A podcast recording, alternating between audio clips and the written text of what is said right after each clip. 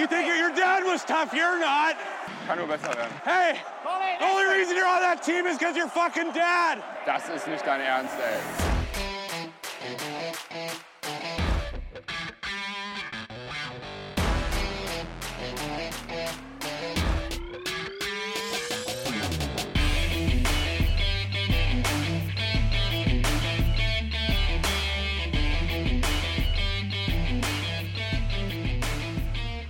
Es ist Sonntagabend. Hier ist der Trash Talk DEG Podcast. Wir haben heute gesehen eine 4 zu 5 Heimniederlage nach Verlängerung unserer Düsseldorfer EG gegen die äh, Grizzlies aus Wolfsburg. Und äh, neben mir, dem André, darf ich heute begrüßen den Milan. Guten Abend. Hallo, frohes neues Jahr miteinander und unseren Special Guest der heutigen Ausgabe, den DEG-Fanbeauftragten Andi Becker. Ja, auch von mir frohes neues Jahr an alle Zuhörer. Da schließe ich mich an. Seid ihr denn gut ins neue Jahr gekommen, ihr zwei Hübschen? Milan. Ähm, ja, ganz gemütlich, wie man das halt so macht, ne? mit zwei Kindern. Äh, Herr Klett, Knicklichter knicken, äh, Knallerbsen auf den Boden schmeißen und dann äh, waren die Mädels um 10 im Bett dann, ja, noch mit dem Wein angestoßen um Mitternacht und viel länger ging es dann auch nicht mehr. Und du, Andi? Ja, auch äh, ziemlich Corona-konform. Ähm, ich meine, man kann sich ja momentan nur ganz begrenzt mit Leuten treffen. Das heißt, äh, ich habe mich mit meiner besten Freundin, äh, Grüße an der Stelle, Annalina, ähm, kurz geschlossen und ähm, haben dann ähm, Silvester bei ihr verbracht. Haben dann äh, ja, natürlich Dinner for One geguckt und das dann auch als Trinkspiel umgesetzt. Äh, das heißt, äh, der Abend war sehr feuchtfröhlich und sehr gemütlich auf jeden Fall. Das klingt sympathisch. Äh, hier war es ähnlich. Äh, Corona-konforme zwei Haushalte. Ähm, bisschen gespielt, viel gegessen, wie man das so macht.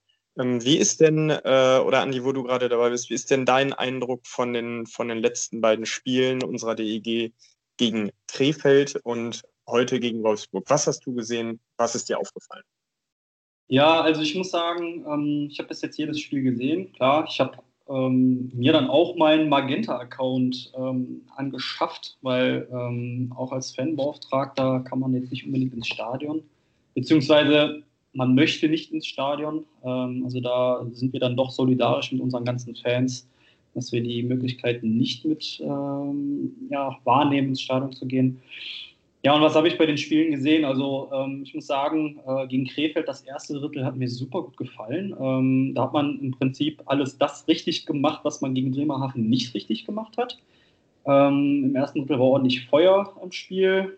Ähm, aber dann muss ich sagen, ähm, kam wieder so ein bisschen dieses, äh, ich nenne es mal Kreishockey 2.0 zurück ähm, wo man dann wieder, weiß ich nicht, dann doch die Scheibe äh, nochmal drei, vier Mal abgespielt hat, statt einfach mal das Ding in die Mitte zu bringen.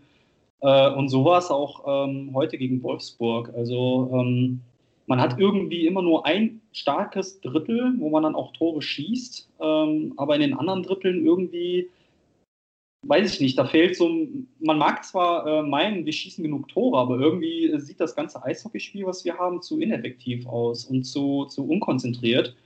Ähm, gerade auch in Unterzahl. Also das Unterzahlspiel, was uns jetzt die letzten Jahre eigentlich immer gut ausgezeichnet hat, ist aktuell ziemlich grottig, muss ich sagen. Ähm, das ist jetzt meine persönliche Meinung dazu. Ähm, da ist, glaube ich, noch ziemlich viel äh, Arbeit nachzuholen.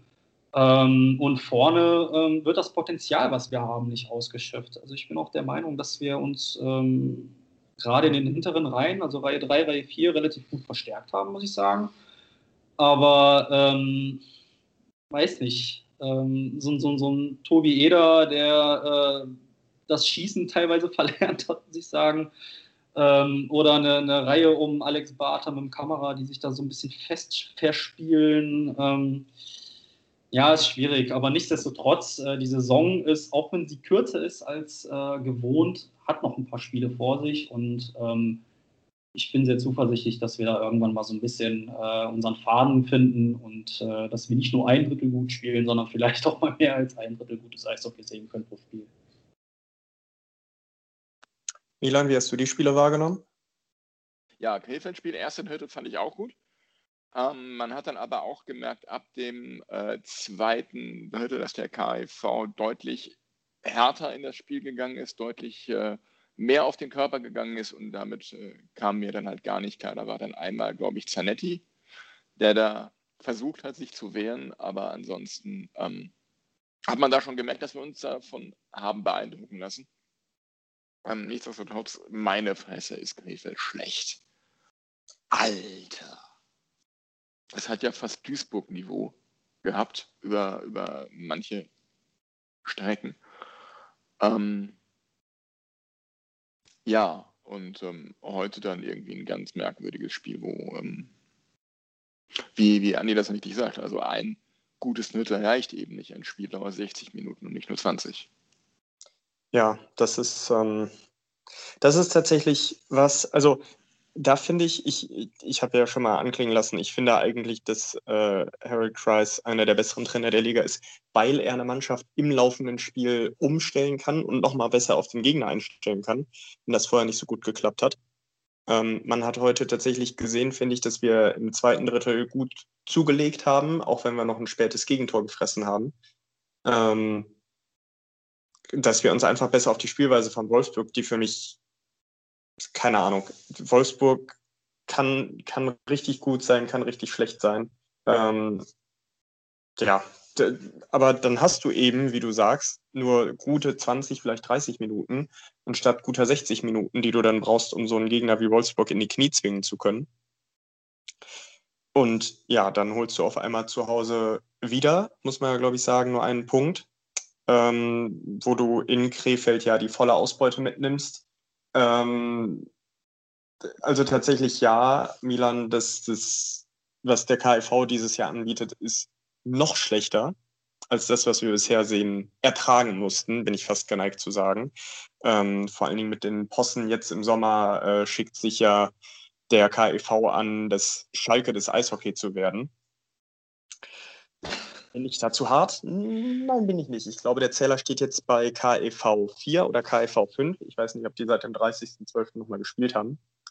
Ähm, ja, und was uns betrifft, ich, ich habe das in der Vorbesprechung gesagt, ich finde eigentlich, dass wir ein paar Stärken haben, die wir teilweise auch gut ausspielen. Und wenn wir sie ausspielen, sind wir auch unangenehm zu verteidigen. Und das ist das äh, schnelle, präzise Umschalten nach Puckgewinn. Das ist da einfach wie die Feuerwehr nach vorne geht äh, und wir dann auch mit relativ zügigem Spiel äh, den Gegner in dessen Drittel einschnüren. Also da gab es heute ein, zwei, drei Sequenzen, wo wir Wolfsburg echt Probleme gemacht haben und wo wir dann auch clever gespielt haben. Hinters Tor an die blaue Linie, wieder hinters Tor, wieder an die blaue Linie. Das auch ganz geduldig gemacht haben, bis wir entweder eine Chance äh, gehabt haben, einen, einen Schuss zu setzen, den man abfälschen konnte, oder ein Spieler halt so ungefähr vom Bulli-Kreis, und das ist ja eigentlich so mit Bartas Lieblingsposition, äh, dass da mal ein Spieler draufhaut. Also ich glaube, da geht einiges und ich bin äh, tatsächlich auch mit äh, einigen unserer Neuzugänge, namentlich äh, Eugen Alanov, namentlich Matthias Fromm, recht zufrieden. Charlie Janke würde ich tatsächlich, je nachdem, wie sich die Saison entwickelt, aber gerne äh, nicht nur in der vierten Reihe sehen, sondern gerne in Reihe 2 und Reihe 3. Äh, weil, und das hat man gegen Köln gesehen, der Junge hat gutes Potenzial, der Junge kann für meine Begriffe auch mal eine 40-Punkte-Saison machen, wenn man ihn nur lässt. Ähm, und ich hoffe, dass er da vielleicht bei uns, bevor es zu spät ist, bevor ein anderer Verein sagt, Junge, du spielst bei uns zweite Reihe, komm doch vorbei, äh, woanders hingeht. Aber gut, ähm, das ist jetzt schon das ist jetzt schon etwas weiter gedacht. Andi, wie siehst du denn die, die Entwicklung des KIV in den letzten Wochen und Monaten? Ich muss ja, ähm, was das angeht, äh, immer ziemlich aufpassen, was und wie ich sage. ähm, ich meine, klar, ich bin trotz meines äh, Ehrenamtes äh, immer noch Fan, aber ähm, als Fanbeauftragter ist Political Correctness natürlich immer noch an erster Stelle aber ähm, ich versuche es mal mit neutralen Worten zu äh, formulieren. Ähm, das, was in Krefeld ähm, die letzten Jahre abgegangen ist, finde ich persönlich überhaupt nicht gesund. Ähm, sowohl sportlich, okay, ähm, war so auf äh, Schwenningen-Niveau der letzten Saisons, muss ich sagen. Ähm, aber drumherum, diese Unruhe und diese, diese jährliche Ungewissheit für die Fans in Krefeld, ähm, was jetzt mit der kommenden Saison ist und so weiter und so fort, das ist nicht gut. Und ähm, ich meine, äh, ich denke, ihr werdet das auch in den sozialen Medien so ein bisschen verfolgt haben. Ähm, die, die äh, Unruhe wird immer äh, größer in Krefeld und die, die äh, lauten Stimmen auch immer lauter. Ähm, ich glaube, in Krefeld muss man gehörig aufpassen, dass äh, da die Fanbase nicht auseinanderbricht ähm, über die nächste Zeit. Ähm, da muss endlich mal ein bisschen Ruhe einkehren, auch ein bisschen mehr Sicherheit. Gut, man weiß jetzt nicht ähm, durch die neue äh, Gesellschafterstruktur, ähm, wobei da blickt ja irgendwie, also ich blicke da momentan gar nicht durch, der jetzt äh, irgendwie äh, das meiste Geld reinbuttert oder nicht. Ähm, aber da muss mal Ruhe reinkommen und ähm, auch mal so eine, so eine gewisse Stabilität und Sicherheit, weil sonst äh, sehe ich persönlich ähm, ziemlich schwarz in Krefeld und äh, das wäre, ähm, ich denke, für äh, Eishockey NRW echt schade, wenn, wenn Vereine wie die Krefelder Pinguine, ich sag jetzt mal, abstürzen würden. Weil, sind wir mal ganz ehrlich, ähm, wir brauchen die Krefeld-Spiele genauso wie die Krefelder unsere Spiele brauchen, genauso wie wir die Spiele gegen Iserlohn und Köln brauchen, allein weil das Zuschauermagneten sind. Und das sind so Spiele, die ähm, ordentlich Geld in die Kassen der Westclubs spülen was jetzt zum Beispiel so ein, so ein Spiel gegen Wolfsburg an einem Dienstagabend im ISS-Dom nicht unbedingt macht. Ja, da kommen vielleicht, weiß ich nicht, dreieinhalb bis viereinhalbtausend Zuschauer. Wenn es ein Schools Day ist, kommen vielleicht mal sechs bis sieben. Aber wenn dienstags 19.30 Krefeld kommt, hast du da acht bis zehntausend Zuschauer am Start. Ne? Und das sind halt schon mal so ein paar Euros, die jeder Verein braucht. Ähm, sportlich gesehen, aktuell, also Milan hat es ziemlich harsh äh, äh, formuliert, aber ähm, ich würde das zu drei Viertel echt unterschreiben. Also das ist schon ganz, ganz harte Kost. Ja, heute ja. haben wir auch wieder die, die spielen ja gerade zu Hause gegen Köln und da steht es nach dem zweiten Drittel äh, 5 zu 2 für die äh, Fische von der anderen Rheinseite. Ja, okay. Dann äh, wird sich das wohl fortsetzen. Ähm, was, was ich noch gerade dazu beitragen wollte, der KIV hat ja eigentlich auch eine ganz brauchbare Jugendarbeit. Also da kommt ja, das ist ja doch der ein oder andere, der doch äh, mehr oder weniger DL oder DL2-Niveau entwickelt. Und äh, auch was das betrifft, wäre das ja relativ schade. Ich meine, man darf nicht vergessen, einer der erfolgreicheren deutschen Eishockeyspieler, Christian Ehrhoff, äh, wurde da ausgebildet. Äh, da wurde, glaube ich, ein Daniel Pieter ausgebildet. Tim Stützle.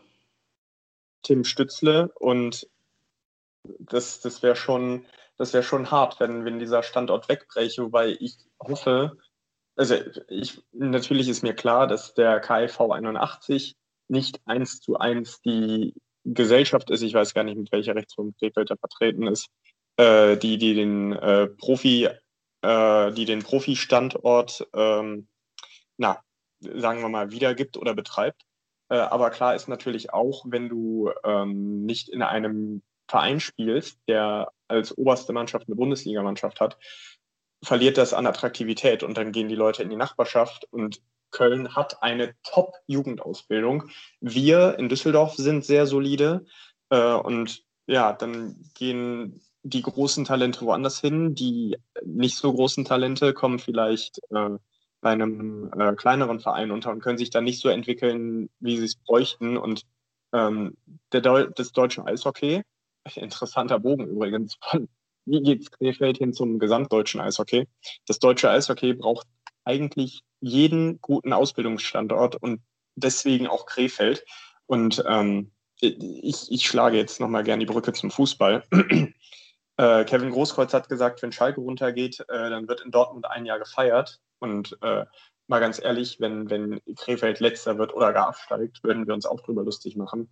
Aber ehrlich gesagt würde uns da was fehlen. Ähm, und deswegen ist es ein sehr, sehr zweischneidiges Schwert, glaube ich, was da ähm, für uns alle, was da gerade in Krefeld abgeht. Ähm, was uns aber nicht daran hindert, uns bei jeder Gelegenheit in Zukunft auch darüber lustig zu machen. Ja, das ähm, gehört ja dazu, diese Harzliebe. Ja, das ist ja wie mit den Kölnern. Also ähm, da bin ich ganz bei dir. Äh, ich denke, Milan sieht es nicht anders. Ähm, diese Sticheleien, die, die braucht man, die geben ja immer dieses äh, äh Salz oder das Maggi in die Suppe. Äh, für die Leute, die Maggi mögen. Aber ähm, ja, man, man braucht die einfach. Das ist äh, auf, auf jeder Ebene braucht man äh, so Vereine wie Krefeld oder Iserlohn oder wie auch immer. Und das ist halt schade, wenn sowas dann halt ja, kaputt geht, weil zu viel Unruhe auf den äh, dicken, fetten Chefsesseln herrscht. Ja, das sehe ich ganz genauso. Also ähm, ich bin ja, ich, ich gehe jetzt auch mal weg vom Eishockey und über zum Fußball. Ich bin ja ein äh, Dortmunder, Schwarz-Gelber und so sehr ich mich kaputt lache über, darüber, wie, wie scheiße das bei den Blauen läuft im Moment. Ähm, eine Bundesliga ohne Schalke, ich weiß nicht, ob ich das, das wirklich so gut fände. Zum einen würde mir das Derby wahnsinnig fehlen, wenn die Fans dann endlich wieder mal ins Stadion dürfen und zum anderen ähm, ja, ich habe so ein bisschen Sorge, dass wenn Schalke wirklich runter muss, dass die nicht in die zweite Liga gehen, sondern eher so Richtung Uerdingen, Notweiß Essen oder sowas verschwinden. Eben weil die halt noch so viele Altlasten haben. Ähm, ich freue mich über jede Schalke Niederlage, aber in der Häufung, in der Summe, wie das jetzt da abläuft, ähm, ist das für mich, für, aus meiner Sicht für, für Schalke existenzbedrohend. Und ganz, ganz gefährlich, was ich auch wieder ein Stück weit schade fände. Ähm, und genauso ist es beim KIV auch. Damit wieder den Boden zurück, ähm, den Bogen zurück. Klar, ich freue mich über jeden Sieg der DEG gegen Krefeld und die Spiele gegen Krefeld sind doch die einzigen beiden Spiele in der Saison, die Köln gerne gewinnen darf. Trotzdem würde mich, möchte ich den KIV in der Liga oder auf der Eishockey-Landkarte in Deutschland nicht wissen wollen. Ja, unterschreibe ich das das ist für mich eine Aussage, mit der ich auch ähm, absolut äh, leben kann, ehrlich gesagt. Ähm, jetzt, jetzt würde ich mal den, den ersten Schritt machen, weg von der aktuellen Situation, auch ein bisschen weg von Krefeld. Ich meine, da haben wir, glaube ich, in den letzten, ja, eigentlich seitdem es uns gibt, äh, keine Gelegenheit ausgelassen, mal so ein bisschen zu sticheln äh, und zu gucken, weil es, es ist halt auch der Standort, wo gefühlt am meisten passiert. Und wenn nicht am meisten passiert, dann passieren die Dinge am lautesten. Ähm, wie, ähm, ja, oder überhaupt jetzt, wo wir, wo wir einen, einen Special Guest heute haben, ähm, Anni, wie sieht eigentlich, und das weiß vielleicht nicht jeder unserer Hörer, ähm, wie sieht eigentlich deine Arbeit mal aus? Ich mache jetzt einen relativ harten Cut hier. Ähm, Hintergrund der Frage ist, wenn man, wenn man dich kennt, dann fällt einem auf, du geisterst während der Spiele im Stadion rum. Mal sieht man dich, manchmal guckst du auch äh, so ein halbes Drittel mit, mal auch ein ganzes, aber eigentlich bist du so ein bisschen so eine Art graue Eminenz. Ähm, wie, was, was machst du eigentlich an so einem Spieltag, während Milan und ich schön auf der Gerade stehen oder hinterm Tor und ähm, uns das Spiel genüsslich reinziehen. Graue Eminenz war äh, sehr sympathisch ausgedrückt. ähm, ja, ich kann ja mal ähm, zu den Basics äh, eigentlich mal was anfangen. Also ähm, Fanbeauftragter, das ist, ähm, ich sag mal so, ein, dieses Fanbeauftragtentum, das gibt es äh, letztendlich beim, äh, in der DL so seit 2006. Ähm, hat sich demnach auch so ein bisschen äh, daraus herauskristallisiert, dass ähm, immer mehr Fanbelange aufgekommen sind zu Themen wie welche Fahnen darf ich mit ins Stadion nehmen, darf ich eine Trommel mit in den Gästeblock nehmen, wo muss ich parken? Und so weiter und so fort. Ähm, dieses, der Bedarf dieser äh, Themen wird halt immer mehr und ähm, ich meine, jede Fangemeinschaft hatte irgendwo mal so, ähm, weiß ich nicht, so, so Fanclubs, äh, wo vielleicht auch mal äh, jemand mal ein bisschen bekannter im Stadion war, der sich auch ein bisschen besser auskannte. Und haben sich halt an vielen Standorten so, ich sag jetzt mal, ähm, so, ja, ich will es jetzt nicht als Oberfan bezeichnen, weil das ist ziemlich negativ, aber halt als Fan, der so einen gewissen Bekanntheitsgrad hat, äh, herauskristallisiert. Und da haben sich halt ähm, innerhalb der DL genau diese Leute irgendwann mal zusammengetan und gesagt, hey Leute, ähm, wir müssen mal irgendwie was machen, ähm, dass wir auch mal unsere Themen ähm, bei der Liga platzieren können oder ähm, bei den Vereinen mehr Gehör kriegen und so weiter und so fort. Und da hat sich im Grunde genommen äh, so eine Art Interessensgemeinschaft gebildet.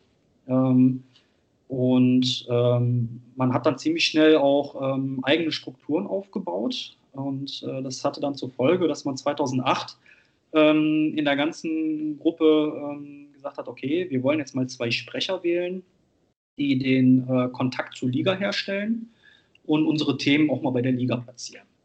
Ähm, aus, dem ganzen, aus der ganzen Historie hinweg hat sich dann auch so quasi herauskristallisiert, dass es an jedem Standort mindestens zwei Fanbeauftragte gibt, beziehungsweise es müssen mindestens einer bis zwei ähm, jedes Jahr der Liga gemeldet werden, wie auch immer die dann auch, ähm, ich sag jetzt mal, ähm, beworben werden. Also entweder kommen, werden die gewählt oder die werden bestimmt oder die haben sich aus irgendwelchen Fanprojekten herauskristallisiert.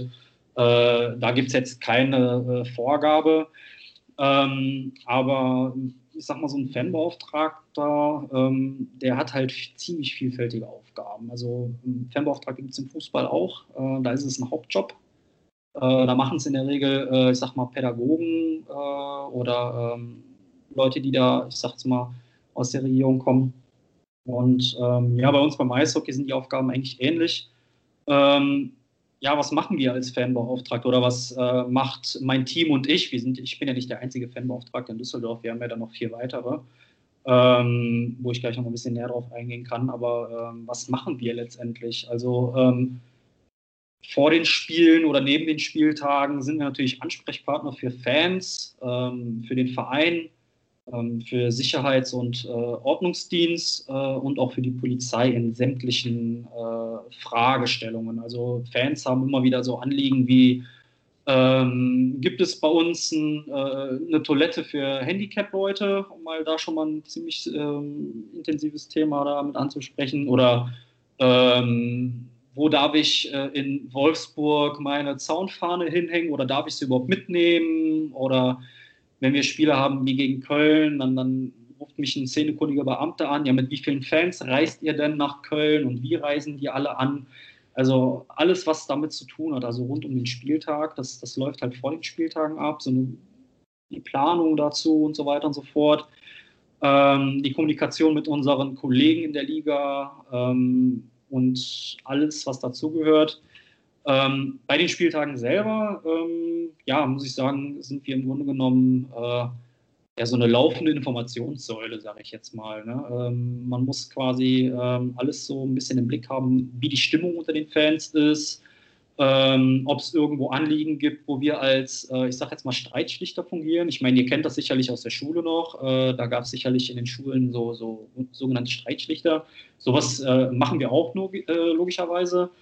Ähm, das heißt, wenn jetzt sich zwei besoffene Fans anpöbeln, bevor der Ordnungsdienst die jetzt beide an den Kragen nimmt und rausschmeißt, äh, sind wir gerne äh, zuerst da oder äh, suchen zuerst das Gespräch, um so den Streit so ein bisschen zu schlichten, um die Gemüter wieder runterzukriegen. Und wenn das immer noch nicht funktioniert, kann der Ordnungsdienst immer noch eingreifen und sagen, so Leute, für euch sollte Feierabend. Also wir wollen natürlich, äh, dass jeder Fan das Spiel auch zu Ende gucken kann, jeder seinen eigenen Frieden hat, aber wenn dann Konflikte aufkommen, dass wir versuchen, die so ein bisschen zu lösen. Ähm, und also Geschichten. Ähm, dann natürlich äh, allgemein alles, was so, ähm, ich sag jetzt mal, Fanfahrten angeht oder so. Gut, bei uns in Düsseldorf ist das ähm, über die Kollegen des Fanprojekts so ein bisschen abgedeckt. Ähm, da auch nochmal schöne Grüße dran äh, an die Jungs und Mädels, äh, die einen guten Job machen mit den ganzen Sonderzügen etc. pp. Aber das sind zum Beispiel auch so Themen, die eigentlich auch äh, in dem sogenannten Handbuch für die Fanbeauftragte definiert sind. Ähm, das ist ein Pamphlet von 24 Seiten, ziemlich umfangreich, äh, wo die Aufgaben definiert sind, äh, wo auch die Anforderungen an einen Fanbeauftragten definiert sind. Und ähm, ja, das, das ähm, mag man nicht zu unterschätzen. Ne? Also das ist äh, eigentlich schon, ja, wenn man das so ausübt, wie es in dem Handbuch steht, auch fast schon Fulltime-Job. Ähm, wir machen das halt alle ähm, ehrenamtlich, äh, querbeet. Es gibt, äh, ja, ich sag mal, zwei Standorte, wo ein bisschen was mit Entgelt läuft. Ähm, aber ähm, ja, ist es halt ein sehr vielfältiger Job. äh, oder ein Ehrenamt, äh, der auch ziemlich viel Spaß macht. Und ähm, ja, das ist so im Groben mal so ein bisschen erzählt, was, was wir so machen. Ja, und äh, ich habe ja kurz äh, auch gesagt, dass ich nicht der einzige Fanbeauftragte bei der DEG bin. Wir sind insgesamt fünf Leute, wir sind ein, sind ein Team. Äh, neben mir als Hauptansprechpartner fungiert noch der Michael Weingart. Der eine oder andere kennt ihn äh, vom, vom 1935 äh, Radio. Ähm, wir beide sind quasi, äh, ich sag mal, auch für den Verein und für die Liga so die, die Hauptansprechpartner. Dann haben wir bei uns äh, noch die Tanja Weingarts, die Frau von Michael, äh, die sich bei uns um die Inklusionsthemen kümmert, also für die ganzen Rollifahrer oder die Leute, die ein Handicap haben. Ähm, dazu kommt noch der Michael Hedderich, äh, kurz auch Hedde, ähm, den kennen die meisten sicherlich auch noch. Ähm, der hat das Ganze auch mal als Hauptansprechpartner gemacht, ist aber der Liebe wegen, also der zweiten Liebe wegen, muss man ja sagen, weil die DEG ist ja die Liebe Nummer eins, äh, nach München gezogen. Äh, und aus der Konsequenz war dann gesagt, gut, dann äh, setzen wir mal einen Stempel und haben eine Außenstelle Süd. Das heißt, äh, Hedde kümmert sich, äh, wenn wir auswärts spielen in, in Süddeutschland, ich sage jetzt mal so alles, was Richtung Straubing, Nürnberg, Mannheim, Augsburg und so geht, ist er dann vor Ort. Ähm, und äh, dann der fünfte im Bunde ist der Kevin, der ähm, nebenbei eigentlich das Amt des äh, DEB-Fanbeauftragten hat, ähm, ist aber bei uns auch noch der, der das Team dann so ein bisschen ergänzt. Und das ist so, wie wir da aufgestellt sind. Und das ist halt in jedem Verein unterschiedlich. Ähm, es, gibt, es gibt einen Standort wie zum Beispiel Augsburg, wo es nur einen Fanbeauftragten gibt. Dann gibt es in Köln, ähm, wo die Fanbeauftragten äh, quasi das Fanprojekt sind, mehr oder weniger. Äh, genauso wie in Krefeld. Ähm, in Berlin zum Beispiel äh, ist der, einer der Fanbeauftragte auch für die Sicherheitsthemen der Eisbären zuständig. Also das ist schon so querbeet eigentlich. Ja, das halt so erstmal im Großen und Ganzen dazu. Ähm, ne, so, mal, so mal eine Frage, ich weiß gar nicht, ob das aus datenschutzrechtlichen Gründen geht, aber mit was kommen denn die Fans zu euch. Ich meine, das Angebot, was ihr da macht, ist ja echt sehr breit gestreut. Ähm, ist ja mehr oder weniger echt für jeden was dabei und eigentlich jeder, ob man zum ersten Mal oder zum tausendsten Mal ein DEL-Spiel sieht, ähm, kann sich ja an euch wenden. Aber was, was, welche Beispiele könntest du denn nennen, womit die Fans ähm, zu euch kommen? Ja, ich sag mal, der ähm, Dauerkartenkunde oder der, der äh, regelmäßige äh, Besucher von Spielen kommt meistens so ähm, mit Fragen zu uns wie äh, hier, ich habe jetzt eine Fahne mit einem Stock, das ist drei Meter lang, darf ich die in den ISS-Dom mitnehmen oder bei Auswärtsspielen darf ich die da in das Stadion mitnehmen oder wo bekomme ich Karten für Auswärtsspiele ähm, oder ähm, an wen muss ich mich wenden, wenn ich die und die Frage vom, an den Verein habe. Ähm, das sind alles so, so, ähm, so typische äh, Dinge. Also jetzt außerhalb des, des Spieltages, teilweise auch während des Spieltages, wo die Fans mit uns äh, Kontakt aufnehmen. Wobei wir, äh, ich sag mal, ähm, bei solchen Fragen auch schon ziemlich große Abhilfe haben. Wir haben äh, es gibt einen ähm, sogenannten Stadionguide. Ähm, für alle 14 Standorte sind da die gängigsten Informationen ähm, aufgeschrieben. Ähm, wird jedes Jahr geupdatet. Ähm, ich weiß nicht, ob die, die Zuhörer äh, unsere Facebook-Seite kennen. Ähm, da haben wir das Ganze dann immer ganz oben angepinnt, dass die Leute auch immer da schauen können, äh, was kann ich bei den Stadien in Wolfsburg, Mannheim, wo auch immer äh, mit reinnehmen, was darf ich nicht mit reinnehmen. Ähm, also es ist wie so eine Art Reiseführer, muss man sagen. Und ähm, mit dem arbeiten wir eigentlich, äh, ich sag mal, wenn man jetzt Corona mal ausklammert, hauptsächlich. Und da sind auch die meisten Fragen eigentlich zu, wo man dann sagen kann, hier schau mal in den Stadienguide, da und da findest du die Antwort. Ähm, gibt aber auch Fragen, ähm, die uns per E-Mail erreichen äh, von, ich sag jetzt mal, ähm, Vereinen, äh, wie zum Beispiel, ähm, wir hatten mal eine Anfrage von einem äh, Verein oder ich glaube, das war eine Einrichtung für, für äh, Jugendliche, ähm, wo der Betreuer ähm, mal ähm, den Jugendlichen was Gutes tun wollte und mit einer Gruppe von, ich weiß nicht, ich sage jetzt mal 20 Leuten äh, mal ein Heimspiel besuchen wollte. An wen muss er sich da wenden? Oder gibt es da Rabattmöglichkeiten? Oder, oder, oder. Und dann vermitteln wir im Grunde genommen diese Leute in dem Fall an unser Ticketing, äh, die sich dann darum kümmern, die natürlich da auch äh, gute ähm, Angebote machen können. Und ähm, ja, das sind halt so die Fragen, die, die uns regelmäßig, auch aktuell äh, teilweise äh, immer noch ja, an uns geschickt werden oder gestellt werden. Und ähm, also, okay, das ist ja krass, gar nicht so wenig. Ähm, wie, wie groß ist denn, also ich meine, wir haben ja, wir haben ja viele Fans, die sich ähm, hier und da engagieren.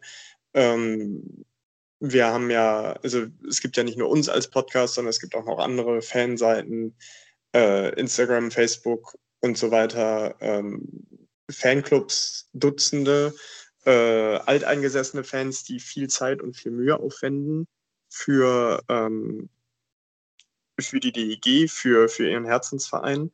Ähm, kannst du einschätzen, wie viel Zeit da bei dir so drauf geht? Ähm, ich fange mal mit der einfachsten Zeiteinschätzung an. Das ist äh, am Spieltag selber, also wenn ich jetzt einen Heimspieltag nehme. Ähm, ich sag mal, ich bin meistens eine Stunde vor Einlass da, ähm, weil wir haben vor den Spielen ein sogenanntes äh, Sicherheitsmeeting, ähm, wo neben Vertreter vom Verein, also der Sicherheitsbeauftragte in dem Sinne, ähm, und wir da auch ähm, Vertreter von der Polizei, Feuerwehr, ähm, Rettungsdienst vom Dom sitzen, wo wir den Spieltag durchsprechen, äh, was es für Besonderheiten gibt, was wir für Infos haben, was für Fans kommen denn, äh, mit wie vielen, mit Bussen und so weiter und so fort. Das ist quasi das, äh, ähm, der Soft Entry in den Spieltag. Bei Spielen gegen Köln, Krefeld, Iserlohn ist das dann nochmal ein bisschen äh, intensiver, weil ähm, das, das sind halt Spieltage, die halt ein äh, erhöhtes, äh, erhöhtes Sicherheitsrisiko haben.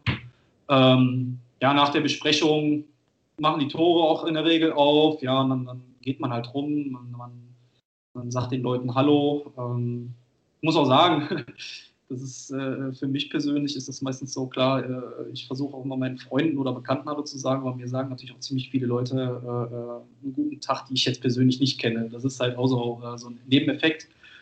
Aber ähm, dann ist halt das Spiel mit dem Ganzen drumherum und nach dem Spiel, also wenn, wenn ich sage jetzt mal, der Schlusspfiff erfolgt ist, bin ich sicherlich noch eine Stunde auf anderthalb bis nach dem Spiel am, äh, im Dom, bevor ich dann nach Hause fahre. Ähm, also da merkt man eigentlich schon, der Gelegenheitsfan, der fährt vielleicht eine halbe Stunde bevor das Bulli ist äh, ins Stadion, ist vielleicht fünf Minuten vor Ende schon weg, weil, weil der unbedingt als erstes aus dem Parkhaus will.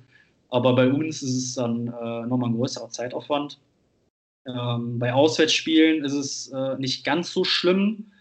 Ähm, da versuchen wir natürlich auch alles mitzunehmen, was geht. Ähm, da versucht man natürlich auch frühzeitig anzureisen, weil auch an anderen Standorten gibt es diese Sicherheitsgespräche oder Kurvengespräche, ähm, an denen man teilnehmen sollte. Ähm, und ja, wenn die Aufbereitung äh, zu den Spieltagen ist, also unter der Woche, da geht bestimmt, weiß ich nicht, äh, Mal ist es nur eine Stunde in der Woche, es kann aber auch mal, kann aber auch mal äh, fünf bis acht Stunden die Woche, die noch da drauf gehen, äh, dazukommen. Weil das sind dann die ganzen Telefonate, E-Mail-Verkehr, dann kümmert man sich noch um die ein oder andere Fanfrage. Äh, Social Media muss ja auch noch befüttert werden, wenn man da eine kleine Reichweite hat. Und äh, ihr wisst ja selber, wie Social Media funktioniert. Man muss da regelmäßigen Content bieten, damit man auch äh, noch auf der Tapete von den Leuten bleibt. Ähm, aber ja, ist halt schon ein netter Zeitaufwand. Ähm, aber ich würde jetzt mal äh, ja, grob sagen, wenn jetzt jemand ein Fußballverein ist und äh, jetzt nicht gerade in der äh, Bierliga spielt, äh, der muss ja dann auch dreimal die Woche zum Training und dann hat er ein Spiel äh, am Wochenende. Ich denke mal, vom Zeitaufwand ist es ähnlich. Wie läuft denn so die, die Kommunikation und die Zusammenarbeit mit der DEG selber? Ähm, die läuft super, muss ich sagen. Ähm, es war aber nicht immer so. Das war aber vor meiner aktiven Zeit als Fanbeauftragte, muss man dazu sagen. Ähm, seitdem es die Fanbeauftragten gibt, der erste war ja der, der äh, Stefan Sporken, der ähm, diese Position, ich sage jetzt mal, abgedeckt hat. Ähm, danach kam ja dann ähm, Frank Marx, auch Fotzi bekannt, Fotzi Bär. Wer noch die alten Wodka-Löwen kennt, weiß sicherlich, wer gemeint ist. Und die äh, Andrea Hohl vom damaligen DSC, die das dann übernommen haben. Ähm, das hat sich dann, ähm, damals war es noch relativ schwierig, weil äh, es war ja auch eine turbulente Zeit unter der Metro, da irgendwie so anständig mal Gehör zu kriegen. Ähm, irgendwann hat dann ähm, hätte das äh, Amt des Fanbeauftragten übernommen und er musste sich da erstmal wieder äh, Gehör verschaffen auf der Geschäftsstelle damals. Ich weiß gar nicht mehr, unter welchem Geschäftsführer das war. Aber bis dass man da mal beide Füße in der Tür hatte, die man braucht, ähm, war das schon ein harter Kampf, muss ich sagen. Äh, da hat Helle sich echt gut geschlagen. äh, aber seitdem ähm, muss ich sagen, ist die Kommunikation gut, wenn nicht sogar sehr gut. Ähm, auch jetzt mit Stefan Adam hat alles super funktioniert. Jetzt mit dem Harald Würz ähm, auch alles tippitoppi. Ähm, wenn wir Anliegen haben, ähm, haben wir immer beide Ohren offen. Ähm, unsere Meinung wird auch abgefragt. Also das ist auch ganz, ganz wichtig. Ähm, sei es jetzt um diese Dauerkartengeschichte oder um andere Themen, wo wir auch gefragt wurden, ja, was haltet ihr davon? Haben wir dann auch schon unsere Meinung dazu gegeben, weil ähm, die DEG als solche hat auch erkannt, was wir leisten, ähm, wofür wir einstehen, was wir für Know-how mitbringen. Ähm, und das ist äh, für den Verein selber äh, eine große Arbeitserleichterung. Also das ist auch das, was der Sebastian Snitzeler, das ist äh, nicht nur Ansprechpartner fürs Ticketing, sondern auch für Sicherheitsbelange, ist quasi unser Hauptansprechpartner im Verein äh, immer wieder bei Gesprächen mit uns betont, dass äh, wir dem Verein, ähm, was, was die ganzen Fanthemen angeht, eigentlich eine Menge Arbeit abnehmen. Also ähm, wie gesagt, beim Fußball ist das ein äh, Fulltime-Job, also eine Vollzeitstelle, ähm, die zum Beispiel beim FC Bayern München auch super entlohnt wird. Also da bin ich echt neidisch. Da komme ich mit meinem hauptamtlichen Job nicht hinterher. Ähm, und wir machen das Ganze ehrenamtlich. Ne? Natürlich auf einer etwas kleineren Ebene, aber ähm, ja, um auf das Thema Kommunikation mit dem Verein zurückzukommen, also ist echt, echt top, muss ich sagen. Also da würde ich auch äh, nichts Schlechtes drankommen lassen momentan. Und äh, jetzt natürlich so eine, so eine Knackpunktfrage. Wie hat sich die Arbeit als Fanbeauftragter denn äh, in den letzten Wochen und Monaten seit Pandemiebeginn verändert? Ähm, mein Stadion, du hast es ja gerade gesagt, äh, solidarischerweise verzichtet ihr drauf, ähm, auf den Stadionbesuch, aber es gibt ja, also du hast es ja gerade ausgeführt, mehr als, als nur den Stadionbesuch äh, und, und das drumherum. Äh, wie, sieht, wie sieht da denn jetzt der, äh, ich, ich nenne es mal Arbeitsalltag aus? Ja, das äh, kann man auch wieder ziemlich ausführlich äh, ausführen. äh, Im März war halt so wirklich, ähm, als ähm, die Saison abgebrochen wurde, für uns so, pff, und jetzt? Ich denke mal, das hat jeder Fan sich gefragt. Jetzt fällt erstmal so ein großer Ausgleich weg, weil, sind wir mal ehrlich, für viele Leute ist äh, der Stadionbesuch oder äh, ist halt so, so, so, ein Ausgleich vom Alltag. So auch für uns. Ähm, wir haben natürlich erstmal gedacht, scheiße, jetzt fällt einiges ein bisschen weg. Ähm, nichtsdestotrotz haben wir natürlich erstmal die erste Zeit genutzt, wie es halt sonst auch immer in der Sommerpause ist. Man hat äh, untereinander Gespräche geführt, wie lief denn die letzte Saison? Also das machen wir auch, sowohl untereinander jetzt, äh, nicht mit meinen Kollegen, wie auch mit den äh, Kollegen von den anderen Vereinen. Ähm, sprechen wir natürlich, wie lief die Saison, wie lief auch die Arbeit miteinander. Ähm, versucht da so ein bisschen Pro, Cons, äh, Kritik rauszuziehen, ähm, was man besser machen könnte. Und das ist dann halt auch der Punkt. Wir arbeiten dann an den Sachen, was wir dann für die Zukunft besser machen können. Ähm, sei es die Kommunikation untereinander, ähm, der DEL auf die Füße treten, dass wir besser mit denen kommunizieren wollen ähm, oder, oder, oder. Ähm, jetzt haben wir natürlich eine Ausnahmesituation gehabt mit Corona, dass wir ähm, uns auch mal um Dinge kümmern konnten, äh, die halt sonst immer nicht so äh, in unseren Zeitplan passen. Also ähm, ich habe ja mal dieses Handbuch eben ähm, angesprochen. Also das ist wirklich ähm, wie so eine Art Stellenbeschreibung und dann haben wir gesagt, okay, äh, das Ding ist jetzt von Stand 2018, äh, da sollten wir mal mit einer kleinen Arbeitsgruppe drüber gucken und schauen, ob da noch äh, Punkte zu ergänzen sind oder rauszunehmen sind. Ähm, dann gibt es eine Arbeitsgruppe, die sich ganz am Anfang bei Corona-Ausbruch auch gebildet hat, die sogenannte Hygienegruppe, weil da kamen natürlich Fragen auf wie, ja, ähm, was ist denn jetzt, wenn Corona ist und ins Stadion, Hygienekonzept hier, dies und das und tralala. Also alles, was halt äh, auch den Fan betrifft, äh, wurde da besprochen und ausgearbeitet und auch kommunikativ mit der Liga geteilt und auch mit äh, dem Ganzen drumherum ähm, und all sowas. Also wir haben diverse Arbeitsgruppen äh, gegründet, um auch mal an Sachen zu arbeiten, die sonst äh, eher ähm, in die Ablage gewandert ist. Und äh, ja, man hat natürlich auch überlegt, wie können wir weiterhin präsent sein. Ähm, das, woran wir auch gearbeitet haben, war jetzt, ähm, wir wollen sichtbarer werden. Ähm, also die ganzen Fanbeauftragten der DEL ähm, wollen sichtbarer werden äh, in Social Media und ähm, da haben wir dann gesagt, ja komm, dann lass uns doch jetzt mal so einen ähm, Facebook Live Talk ins Leben rufen, der jetzt auch letztens lief. Da hatten wir äh, Gernot Trippke als Gast und ähm, das wird jetzt regelmäßig laufen. Ähm, jetzt im Januar auch. Äh, da haben wir auch einen äh, sehr interessanten Gast mit Lars Brüggemann, wenn ich da schon mal spoilern darf. Ähm, und das sind so Sachen, woran wir halt dann äh, arbeiten, um halt einfach äh, den Fans auch zu zeigen, hey Leute, äh, wir sind immer noch für euch da. Ähm, wenn ihr Anliegen habt, wendet euch an uns. Äh, wir versuchen da uns drum zu kümmern. Und ähm, ja, an solchen Sachen haben wir halt jetzt über den Sommer hinweg äh, gearbeitet und diskutiert. Und äh, ja, das, das war halt so der, der Alltag. Ja, und dadurch, dass jetzt ähm, die ganze Geschichte mit dem Stadionbesuch wegfällt, sucht man sich natürlich auch noch so ein bisschen andere Arbeit dazu. Ja, okay. Das heißt, äh, zu tun ist äh, zu tun ist eigentlich immer noch ganz ja, gut. Das auf jeden Fall. Also bei uns gibt es keine sogenannten Arbeitsbeschaffungsmaßnahmen, sondern wir haben definitiv ein paar Baustellen, wo man immer dran arbeiten kann. Ähm, habt ihr denn, habt ihr denn irgendwelche ähm, ja, sonst irgendwelche aktuellen Projekte? Ähm, das eine hast du ja gerade kurz angeführt, aber andere, ähm, andere Themen, die ihr jetzt, keine Ahnung, in dieser Saison oder bis zur nächsten umgesetzt wissen wollt? Ähm, ad hoc jetzt nichts Großes, wo ich sage, äh, dass das betrifft jetzt, sage ich jetzt mal so ein bisschen die Öffentlichkeit. Ähm, also klar, hier dieser Fan-Talk, das war jetzt zum Beispiel etwas, äh, wo wir gesagt haben, äh, ja, das wollen wir machen. Das ist auch ziemlich kurzfristig entstanden, muss ich sagen. Also durch so eine Idee mit einem Call zusammen mit der Liga, ähm, den wir auch jetzt im Sommer öfter hatten, sonst immer nur ähm, über unsere fanbeauftragten Sprecher, die regelmäßig ein sogenanntes Showfix haben, um sich da auszutauschen. Ähm, aber ansonsten alles das, was jetzt nur unsere strukturelle Arbeit, äh, also so administrative Themen, die wir jetzt abarbeiten.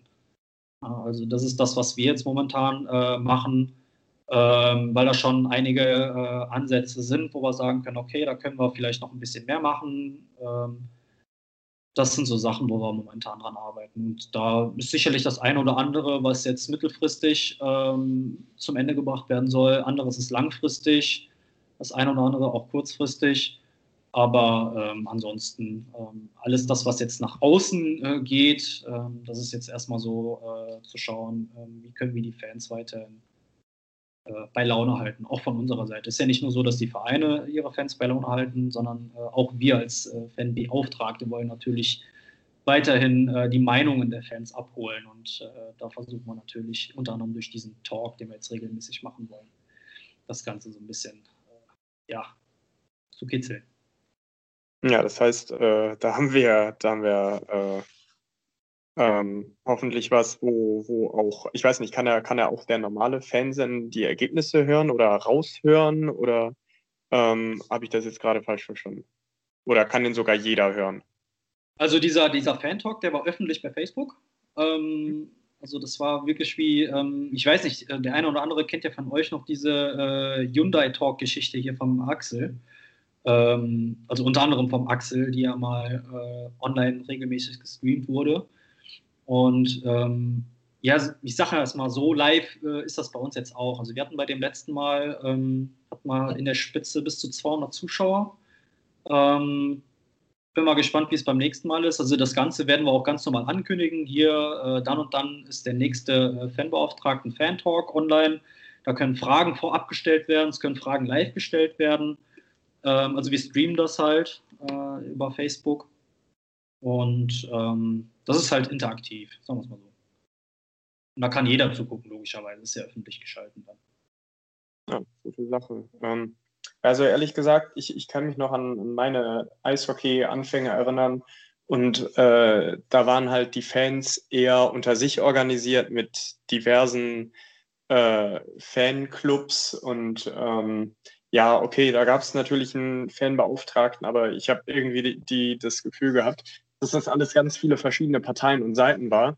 Und ich habe jetzt gerade in den letzten Jahren so ein bisschen das Gefühl gehabt, dass das so ein bisschen mehr Struktur bekommt durch die, durch die Arbeit, die da ähm, sagen wir, im Besonderen seit den letzten fünf Jahren gemacht wird.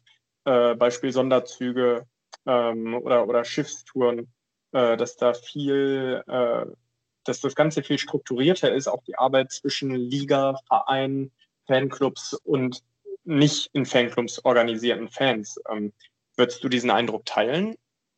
Definitiv. Ähm, das ist auch notwendig, weil ähm, ich sag mal, zu Bremenstraßenzeiten ähm, da gab es ja jetzt nicht so äh, diese Facebooks und Twitters, äh, wie man sie heute hat.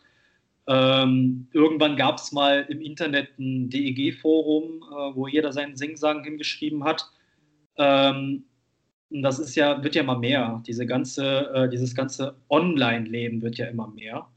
Und äh, die Leute wollen Ansprechpartner haben ne, für gewisse Belange. Und ähm, das geht nur über äh, anständige Strukturen. Ne? Die Leute müssen wissen, wer für was zuständig ist.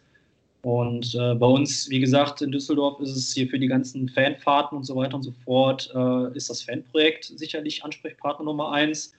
Und für diese ganzen Fragestellungen ähm, sind wir da ähm, Ansprechpartner. Und definitiv ist da ähm, in den letzten Jahren an äh, jedem Standort in der Liga, auch in der DL2 oder in der Oberliga, teilweise sogar Regionalliga, äh, immer mehr Struktur mit reingekommen. Und das brauchst du auch. Das hast du ja, ähm, um mal kurz die Brücke zum Fußball zu schlagen, äh, das hast du ja äh, beim Fußball auch. Ähm, die, die Bedürfnisse der Fans sind ja enorm und die müssen ja auch irgendwie abgedeckt werden. Und ähm, das sind ja so viele Themen, Inklusionsthemen, präventive Themen, ähm, da, da musst du Struktur haben und das brauchst du auch im Eishockey. Und das wird auch immer mehr und auch da müssen wir auch Jahr zu Jahr professioneller werden, definitiv. Und ähm, wenn ich jetzt so die letzten drei bis vier Jahre angucke, da haben wir schon pro Saison echt große Meilensteine nach vorne gemacht. Und ähm, das wird auch weiter so gehen, denke ich. Also ich weiß nicht, wo wir uns in fünf bis acht Jahren sehen. Äh, vielleicht gibt es dann, ich sage jetzt mal, zwei hauptamtliche Fanbeauftragte, äh, die da ihren Euro äh, verdienen, oder es bleibt halt weiterhin auf dieser Ehrenamtsposition. Keine Ahnung, wie sich das entwickeln wird. Aber die Arbeit, Arbeit wird halt immer äh, mehr äh, und immer strukturierter und da musst du halt eine, eine gewisse administrative Basis haben. Und das hat sich definitiv in den letzten Jahren echt gut nach oben entwickelt. Das ist jetzt vielleicht eine ganz, ganz blöde ja. Idiotenfrage für irgendwelche äh, Neulinge oder so. Ähm, aber was ist jetzt der Unterschied zwischen euch Fanbeauftragten und dem, dem Fanprojekt? Das ist eine, äh, ist gar keine Idiotenfrage, sondern eine sehr gute Frage, weil ähm, die meisten Leute vermischen das in der Regel oder das ist auch einer der meistgestelltesten Fragen, die uns kennenlernen. Ähm, ich kann jetzt erstmal nur für unseren Standort sprechen. Das Fanprojekt ist bei uns im Grunde genommen, ähm, ich sage jetzt mal, so ein, so ein, so ein, so ein äh, Dachverband für alle Fanclubs, mittlerweile aber auch für unorganisierte Fans, ähm, die halt, äh, ich sage jetzt mal so, ähm, sich regelmäßig treffen und über sämtliche äh, äh Belange, was Touren und so weiter und so fort sprechen. Und wir sind wirklich Ansprechpartner sowohl für den Verein als auch für Fans, als auch für ähm, Sicherheits- und Ordnungspersonal und für die Polizei in sämtlichen Belangen. Also diese Themen, die jetzt, ähm, äh, die, jetzt die Polizei anfragt, das, das hat mit dem Fanprojekt zum Beispiel nichts zu tun. Also ähm, das machen wir. Es gibt aber auch Standorte, ähm, wo der Fanbeauftragte Vorstand des Fanprojekts ist. Also ich habe ja eingangs schon äh, Krefeld und Köln als Beispiel genannt. Da sind die Strukturen wiederum anders. Aber wir haben das bei uns bewusst getrennt. Ähm, allein auch aus dem Grund, weil es in vielen Themen dann doch einen Interessenskonflikt gibt. Weil ähm, wir sind ja nicht, wir sind zwar äh, Fanbeauftragte, aber wir müssen teilweise auch ähm, Interessen des Vereins mit abdecken wohingegen, ich sage jetzt mal, ein Fanclub nur die Fanbrille aufhat. So, wir müssen, ich sage jetzt mal, sämtliche Brillen aufhaben, um es mal so ähm, zu beschreiben, weil ähm, ja, wir müssen halt versuchen, ähm, ich sag jetzt mal, äh, äh, Kompromisse ähm, zu verhandeln und zu vermitteln. Ja, also ähm, wir hatten ja jetzt vor kurzem diese ganze Dauerkartengeschichte, ähm, da haben wir uns ja auch drüber unterhalten im Off, André. Äh, das sind so Sachen, ähm, wo wir versuchen auch zu intervenieren, warum wir so als halb der Verein jetzt die und die Entscheidung getroffen hat. Ähm, da müssen wir dann natürlich, sage ich mal, so ein bisschen die Seite des Vereins mit einschlagen, um den Fans zu vermitteln, um äh, wieso, weshalb, warum das jetzt so und so passiert ist. Das macht zum Beispiel ein Fanprojekt. Äh, die können das theoretisch zwar auch, wenn die die Meinung haben, aber ähm, die haben ja dann einen ganz anderen Aufgabenbereich da. Ja, und das ist, wie gesagt, bei uns in Düsseldorf ist das ähm, extra so getrennt, ähm, weil ähm, das auch einfacher ist äh, von der Arbeit her. Und äh, wie gesagt, die Interessenskonflikte, die können auftreten und das wollen wir natürlich vermeiden. Und da ist halt der, der signifikante Unterschied. Also man kann es ganz blöde sagen, Fanprojekt, Schrägstrich, Fanclubs, äh, Touren und äh, ich sag jetzt mal Sonderzug und Sommerfest und so weiter. Und wir ähm, machen halt quasi die, die aktive äh, Arbeit rund um Fragen zu, weiß ich nicht was, was ich eben schon ausführlich ausgeführt habe. Ja, okay. Äh, vielen Dank für die Antwort. Das war dann sehr aufschlussreich. Ich habe nur gefragt, weil ähm, ich kenne es auch wieder vom Fußball, wo das Fanprojekt quasi eine, eine äh, mehr oder weniger zum Verein gehörige Abteilung ist, ähm, der die Fanbeauftragten dann quasi vorstehen oder, oder ähm, die da Teil des, des Fanprojekts sind und dann ähm, ja in diese Abteilung integriert sind. Ja, wie gesagt, das ist, äh, jeder strukturiert sich da anders. Mhm. Und im Gut, Fußball hat man es halt auch oft, dass das äh, Fanprojekt quasi äh, so das große Ganze ist und ähm, wenn man da jetzt eine Hierarchie aufmalt, dann ist da so, so, so, so ein Ding rechts daneben, die stellen dann die Fanbeauftragten oder wie auch immer. Also das, da, da ähm, gibt es ja ziemlich viele verschiedene äh, strukturelle Ansätze. Also das ist es gibt auch Vereine, ähm, also beim Fußball ist es natürlich auch so, dass äh, in der ersten und zweiten Bundesliga die Fanbeauftragte wirklich Vereinsmitarbeiter sind. Ähm, mhm.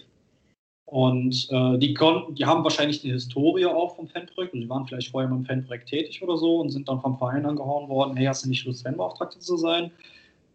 In vielen Fällen sind das auch, äh, ich sage jetzt mal, Sozialpädagogen, die angestellt werden. Äh, in Essen zum Beispiel, der erste Fanbeauftragte war der Gründer der, der Ultras, will jetzt nichts Falsches sagen, aber das ist so das, was ich jetzt äh, meines Wissens nach noch sagen kann. Das ist aber auch schon ewig her. Ähm, es hat viele Ansätze, woher die Fanbeauftragten jetzt kommen und wie, die, wie das dann mit dem Fanprojekt ist oder äh, anderen Organisationen, was Fans angeht. Fördervereine gibt es ja auch noch in Löcher. Mhm. Also es gibt jetzt nicht so das Rezept oder das Gesetz, wie das jetzt äh, strukturiert sein muss. Okay. Ja, da haben wir jetzt äh, doch eine ganze Menge lernen dürfen. Äh, Andi, erstmal vielen Dank äh, jetzt schon mal, dass du dir heute die Zeit genommen hast, äh, diesem Sonntagabend, wo man ja auch eine Darts-WM gucken kann oder Football gucken kann oder andere schöne Dinge tun kann. Spannendes äh, Spiel übrigens gerade. Welches? Pittsburgh gegen Cleveland. Wie steht's da? Und wer äh, 24, 24, 22 für die Browns, eine Minute 10 noch im vierten Quarter. Ah, okay. Ja, ich, ich Und wenn, die, wenn, wenn die Browns das Spiel gewinnen, sind sie nächste Woche in der Wildcard Round in den Playoffs. Zum ersten Mal seit äh, wahrscheinlich dem Anfang. Christi Geburt oder so, ja. ähm, wir haben aber noch ein Endergebnis und zwar aus äh, ich glaube aus Krefeld, ne? Die spielen schon wieder zu Hause. Ja, ja, genau. genau. Ja, da hat der KEV nämlich gerade KEV 5 uns besorgt. Äh, also die Niederlagenserie steht jetzt bei 5 und zwar äh, mit einem 2 zu 7 gegen die Kölner Haie. Ähm, ja, ein Ergebnis aus der Kategorie, so kann man nicht zu Hause auftreten und in der DEL auftreten. Äh, aber okay, das Thema hatten wir vorhin. Ähm, jetzt möchte ich mal beim Eishockey bleiben, aber die Liga wechseln. Ähm, Andi, ich glaube, wir teilen ja ein, ein äh, sagen wir mal, ein Faninteresse in der NHL, kann das sein? Ja, ich habe da mal was vernommen, ne? So, so ähm, irgendwas, äh, Oh, jetzt wird es sehr tiefsinnig. Äh, und zwar eine Partnerstadt von Düsseldorf sogar. In Boston. Seit wann das denn? Auch schon länger. Ach, krass. Das ist, äh, ist, noch, also es ist äh, seinerzeit auch mal, äh, das ist schon ja, ein paar Jährchen her, ist das auch mal äh, bei Facebook auch mal bekannt geworden. Aber äh, ja, die sind jetzt nicht so groß verpartnert, aber äh, da gibt es wohl partnerstädtische Verbindungen zu, zwischen Boston und Düsseldorf.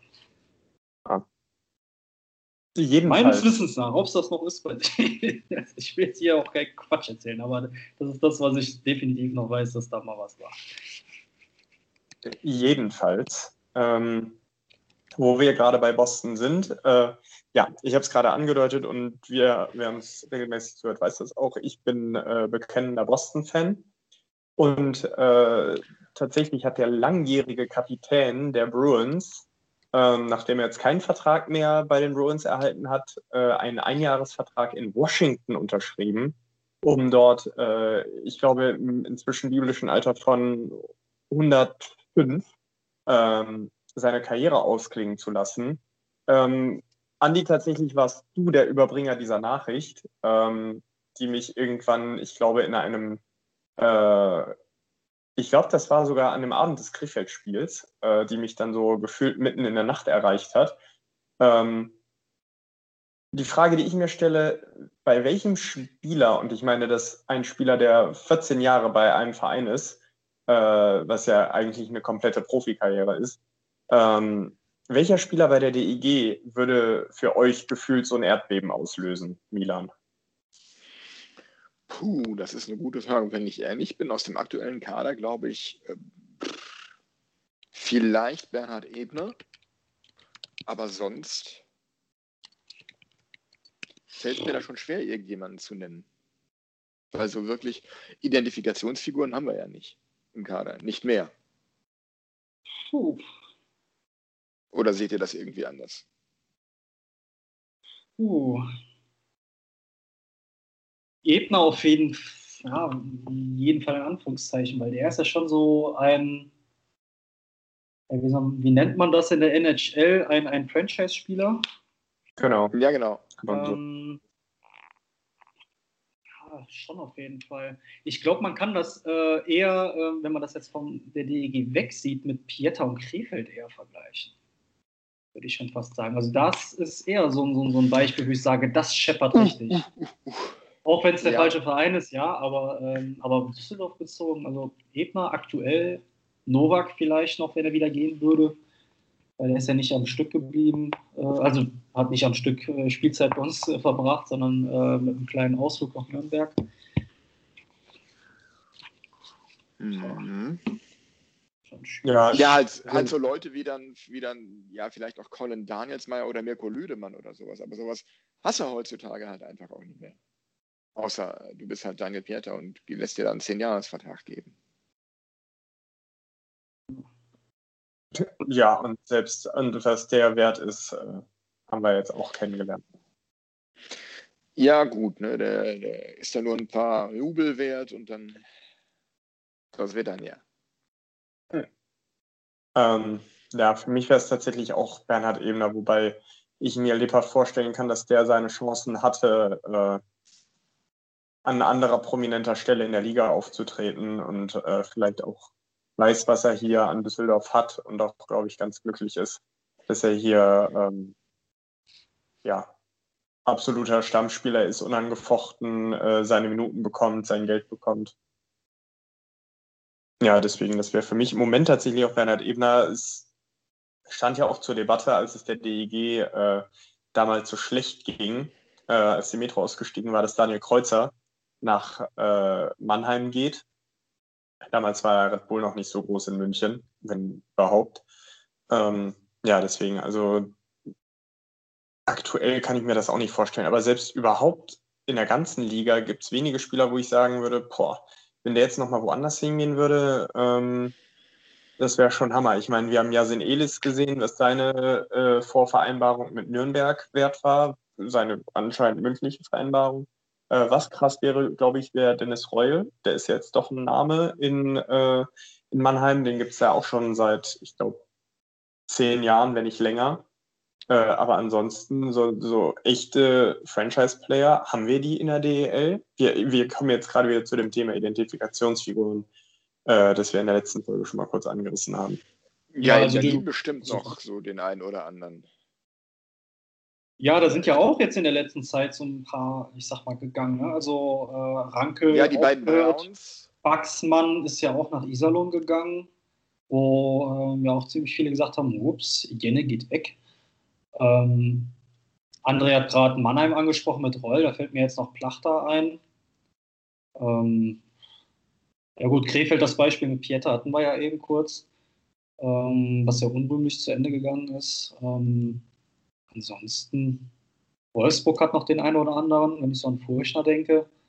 Höhenleitner hat er jetzt, glaube ich, gerade erst aufgehört, wenn, mich, Mhm. wenn ich jetzt nichts Falsches sage. Ähm, Augsburg, Tölzer, ganz klar.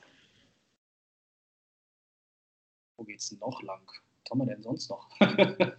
Schwenningen haben wir noch, aber ja, Ingolstadt? Ähm, ja gut, da war es Kreilinger. Ja klar, Geilinger. Ja, ähm, der jetzt aktuell ja auch wieder, äh, wenn, ich, wenn mich jetzt nicht alles täuscht, verletzt ausgefallen ist. Ja.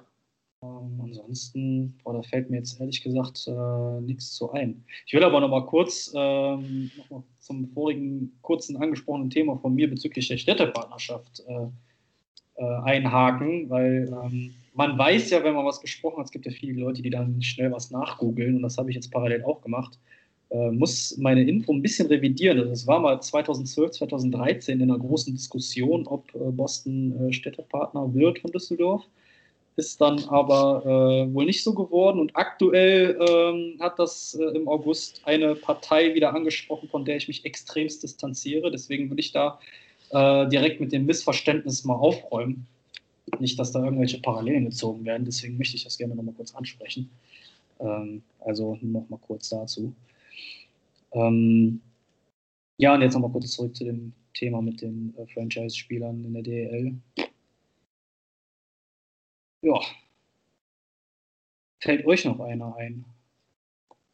Ja, ähm, nee, ich glaube, ich hatte meine, ich weiß gar nicht, ob von aus der Berliner Garde da, die seit 2004, 5 so die Liga aufmischen.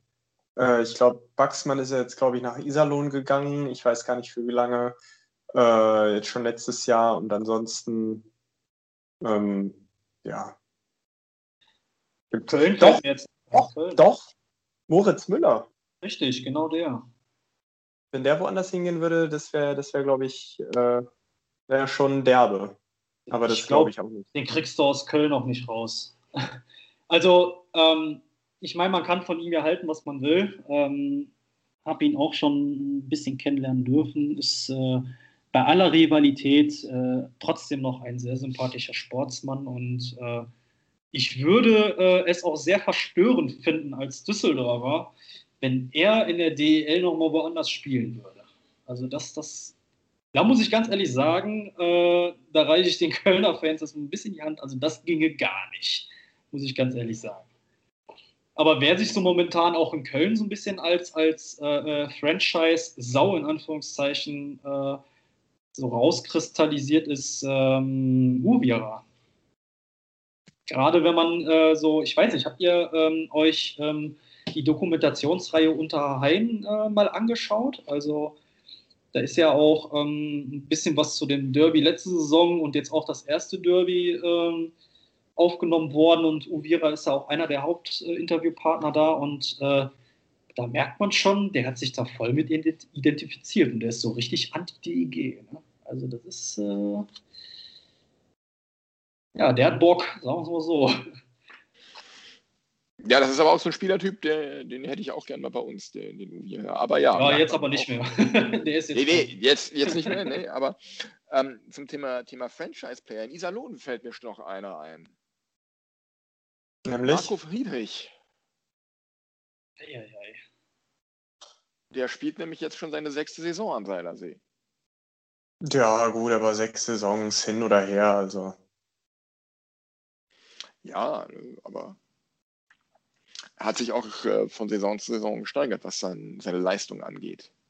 Da würde ich eher Dieter Ohrendorz nennen. muss ich dazu sagen. Also der eher, Der- ich weiß nicht, wie lange der schon da ist, aber der ist ja gefühlt auch ein Urgestein, muss man das schon fast sagen. Ne? Ist der noch da? Ich dachte, der spielt inzwischen Oberliga in Hamm. Nee, der, der, der, der Dieter der Ohrendoze spielt noch in äh, Iserlohn, ist zumindest Tatsache, stimmt. Stimmt, der ist ja 2009 schon da. Ja. Dieter Ordenewitz, ja.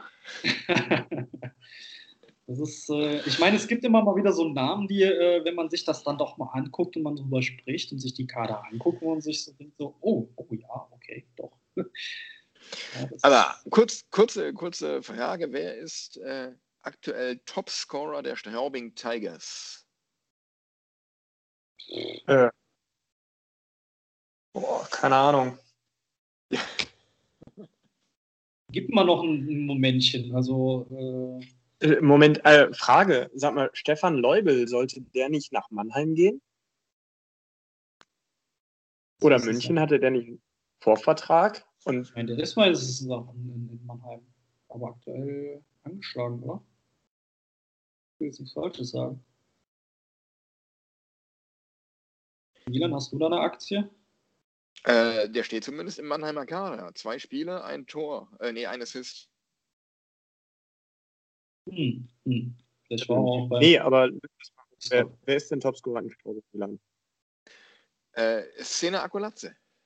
Nein! Ja, okay, die Saison ist ja auch noch jung. Aber der, natürlich der, Aber er teilt sich den ersten Platz auch mit Jeremy Williams. Beide haben drei Scorerpunkte. Ja, wobei Ja. man ja bei Sena Akulatze sagen muss, der hat ja in seiner ersten Saison, äh, hat er ja quasi äh, einen Kalle Ritterwall gemacht, ohne äh, Scorerpunkte zu sammeln, sondern eher die Strafminuten aufgefüllt. Äh, und in der letzten Saison hat er sich ja irgendwie, äh, hat er einen, irgendwie einen anderen Spielstil äh, angeeignet. Ja, also, Ja, auf einmal hat er angefangen, Tore zu schießen. ja und das, das macht er wahrscheinlich jetzt auch wieder. Ja. Ist auf Ja, jeden Fall auch wieder so ein, so ein, so ein Bad Guy. Und ich finde auch, die, die Bad Guys in der Liga, die sind ja äh, schon so gut wie ausgestorben. Ne? Also, Die sind ausgestorben, aber ich finde, sie sind immer wieder eine Bereicherung. Ich fand ja auch damals einen Jimmy Roy immer wieder mega geil. Weil er halt so richtig assi nervig war. Tim Conboy, bestes Beispiel.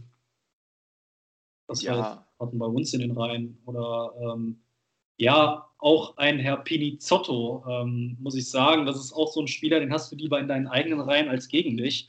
Auch wenn er so ein bisschen mehr auf Show äh, gesetzt hat. Aber er hat Akzente gesetzt physischer Natur und äh, trotzdem seine Punkte gemacht. Ne? Ja, wobei bei Pinizotto kommt es drauf an, welchen. Den, den wir hatten, den möchte ich nicht unbedingt nochmal wieder haben. Nein, nein, nein. Ich rede vom Stevie.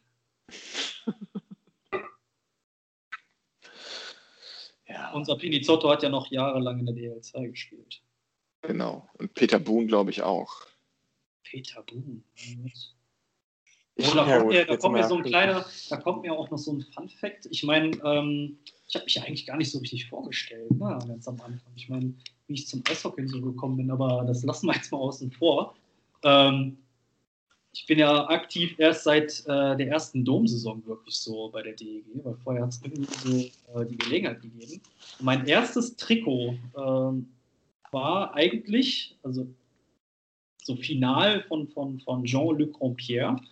Und als mein Vater mir das äh, erste Trikot, äh, das vorherige erste Trikot besorgt hat, was dann umgetauscht wurde, war von Matt Cullen.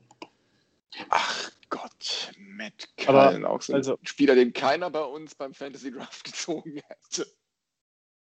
Grompier fand ich übrigens, äh, fand ich übrigens klasse. Da habe ich mich echt gefreut, als der damals nach Düsseldorf gekommen ist.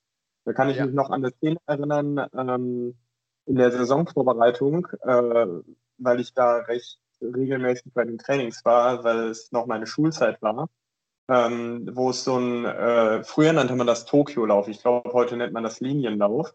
Und der Grand Pierre hat den mit so einem Vorsprung gewonnen. Also es ging, glaube ich, blaue Linie, rote Linie, blaue Linie, Grundlinie. Und der Grand Pierre hatte dann auf dem Weg zurück von der, von der gegenüberliegenden Seite von der Grundlinie so einen Vorsprung, dass der ab der letzten blauen Linie äh, sich auf seinen Schläger gesetzt hat und das Ding zu Ende geritten ist, wenn man so will. Ja, ich fand äh, Jean-Luc Jean Rompier ähm, als Verteidiger ziemlich beeindruckend. Ich glaube, der hat ja dann äh, in seiner letzten DEL-Saison, als er dann wieder in Duisburg gespielt hat, weil der kam ja, glaube ich, von den Füchsen damals, wenn mich das jetzt nicht alles täuscht, äh, hat er ja ähm, eine super tolle Plus-Minus-Bilanz gehabt. Ich versuche das gerade nochmal. Ich meine, das wäre so eine ziemlich hohe zweistellige Zahl im Minusbereich gewesen. Ich versuche das gerade nochmal parallel nachzuschauen. Hm. Ähm, ach, schade, das hier bei Elite Prospects, das glaube ich gar nicht so richtig mit drin. Aber doch, 2008, 2009 minus 40. Plus minus von minus 40. das ist eine Hausnummer. Ja. Da kriegst du ja fast Sonnenbrand von deiner eigenen Torleuchte. Ja. Vor allem, das war ja noch einer der Spieler, die äh, regelmäßig äh, Strafminuten im 100er-Bereich hatten. In seiner ersten DEL-Saison, so wie ich es hier gerade sehe, äh, mit den Füchsen war er bei 176. Ähm, dann war er ja eine Saison bei uns, da war er bei 63 und in der dann folgenden Saison war er ja wieder in der AHL und als er dann sich wieder dazu entschieden hat, nach, äh, Duisburg zu gehen, war er auch wieder bei 135 Strafminuten. Das, das ist viel, aber es ist eigentlich auch schon wieder harmlos. Ähm, ich erzähle da gerne mal die, die, wieder die Geschichte meiner absoluten Lieblingsmannschaft der Vergangenheit. Äh, wann war das? Ich glaube 2009 oder so. Äh, die Hannover Indians in der Oberliga mit ähm, Adam Devon, einem Stürmer, hat 40 Spiele gemacht in dieser Saison, 33 Tore, 18 Vorlagen und 330 Strafminuten. Ja, da gibt es ja so einige Spiele in der Vergangenheit. Ne? Wenn ich mich so an, ähm, ich sag mal, war das so Mitte der 90er, Frankfurt Lions erinnere, als so die ja. äh, regelmäßigen Kanadier rüberkamen, die haben ja auch alles an Strafminuten mitgenommen, was so ging. Da gibt es ja sicherlich noch das ein oder andere YouTube-Video aus alten Zeiten, ja, wo es eigentlich nur noch ums Boxen um Eis ging. Also das waren noch Zeiten, muss man sagen. Ja. Aber ähm, um da auch wieder zurückzukommen, ich sag mal so, so dieses physische Eishockey, da muss ich sagen, ähm, das stirbt ja äh, zumindest auch in Düsseldorf äh, immer mehr aus. Und das ist so, ähm, ja, wenn ich so, äh, ich habe anfangs mal vom Kreishockey 2.0 gesprochen. Ähm, mir fehlt bei der äh, DEG echt so ein bisschen die physische Komponente. So ein bisschen mehr die Checks zu Ende fahren, ein bisschen mehr auf, auf dreckig spielen und ich weiß nicht. Also, das ist so, so ein bisschen das, das, äh, das Sahnehäubchen, was mir so beim, bei unserem Eishockey so ein bisschen fehlt. Wie seht ihr das? Ja, da sind zumindest bei mir offene Türen ein. Ich sehe das ganz genauso. Also das Körperspiel geht mir in, in, über weite Strecken völlig verloren. Ähm, ja, auch, auch das Dreckig-Spielen. Ähm, es, es hieß vor, vor einigen Jahren ja mal diese, diese berühmte Schlagzeile, die DEG würde eine Blutspur durch die Liga ziehen. Grandios. Ähm, ja, ich fand die, die Saison auch ziemlich geil, muss ich sagen. Ähm, und ich empfand das damals auch gar nicht so schlimm. Da gab es ja äh, war das damals schon die, die Zanetti-Aktion gegen diesen, diesen Münchner da? War das auch ja. ja. Und dann. Die Racheaktion war das. Genau, weil Eckbohm hatte da. Äh, hatte Nachi ins äh, fast Karriere ausbefördert. War das nicht sogar das Karriereende? Ich meine, der hat danach gar nicht mehr gespielt. Doch, doch, der hat danach noch äh, in Italien, glaube ich, gespielt. Nochmal kurz. Aber lange äh, war er dem, dem Profi-Hockey nicht mehr verbunden. Aber ja, die Aktion von Zanetti gegen Eckbohm als, äh, so, ich räche mich jetzt noch für meinen besten Freund. Man kann davon halten, was man will, aber das sind so, so Aktionen, ja. Ich kann mich noch daran erinnern, ähm, ich glaube, das war auch äh, ein Training zur Saisonvorbereitung. Da hat sich, glaube ich, äh, Christian Brittig irgendeine Quante zerstört und musste aus dem äh, Tennis-Hochsitz in der Trainingshalle äh, das Training leiten. Es war ein Bild für die Götter und ähm, ich habe das, hab das Training mal verfolgt, äh, war halt vor Ort und da hörte man nur so, I need to see more checks, 20 Checks, 30 Checks, dies und das und tralala. Und da hat es nur noch gerappelt an den Banden, das schon im Training. Und äh, ja, ich glaube, die haben nichts anderes trainiert, außer zu checken. Und das war, glaube ich, äh, Lebensaufgabe von Christian Brittig, dem Team das so beizubringen. Und das, äh, man hat das ja dann auch äh, gesehen in der Saison, die sogenannte Blutspur der Liga, die Zanetti-Aktion, die eine oder andere Rauferei.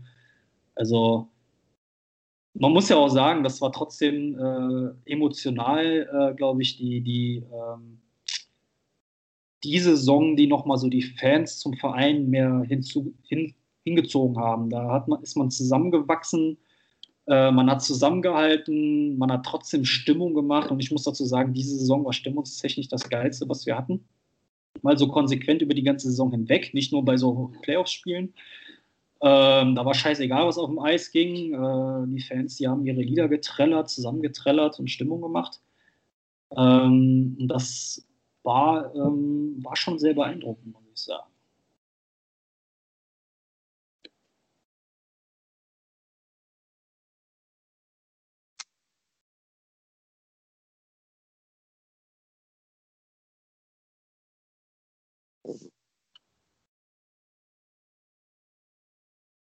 So, Onkel Milan hat wieder was zu schneiden.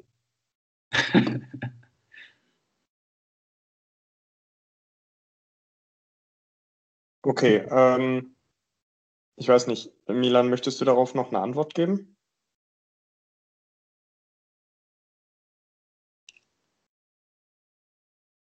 Ist Milan noch da? Ja, ich. Ja. Ich bin noch da. Hört ihr mich noch? Jetzt ja. Jetzt wieder. Du hörtest dich gerade gar nicht an und dann ein bisschen abgehakt. Äh, hat man denn gehört, was ich zum Thema Hamburg ausgeführt habe? Nein. Nein. Ähm, ja, ich meinte nur, ich habe nur. Dann, dann warte mal, warte, Milan, warte mal.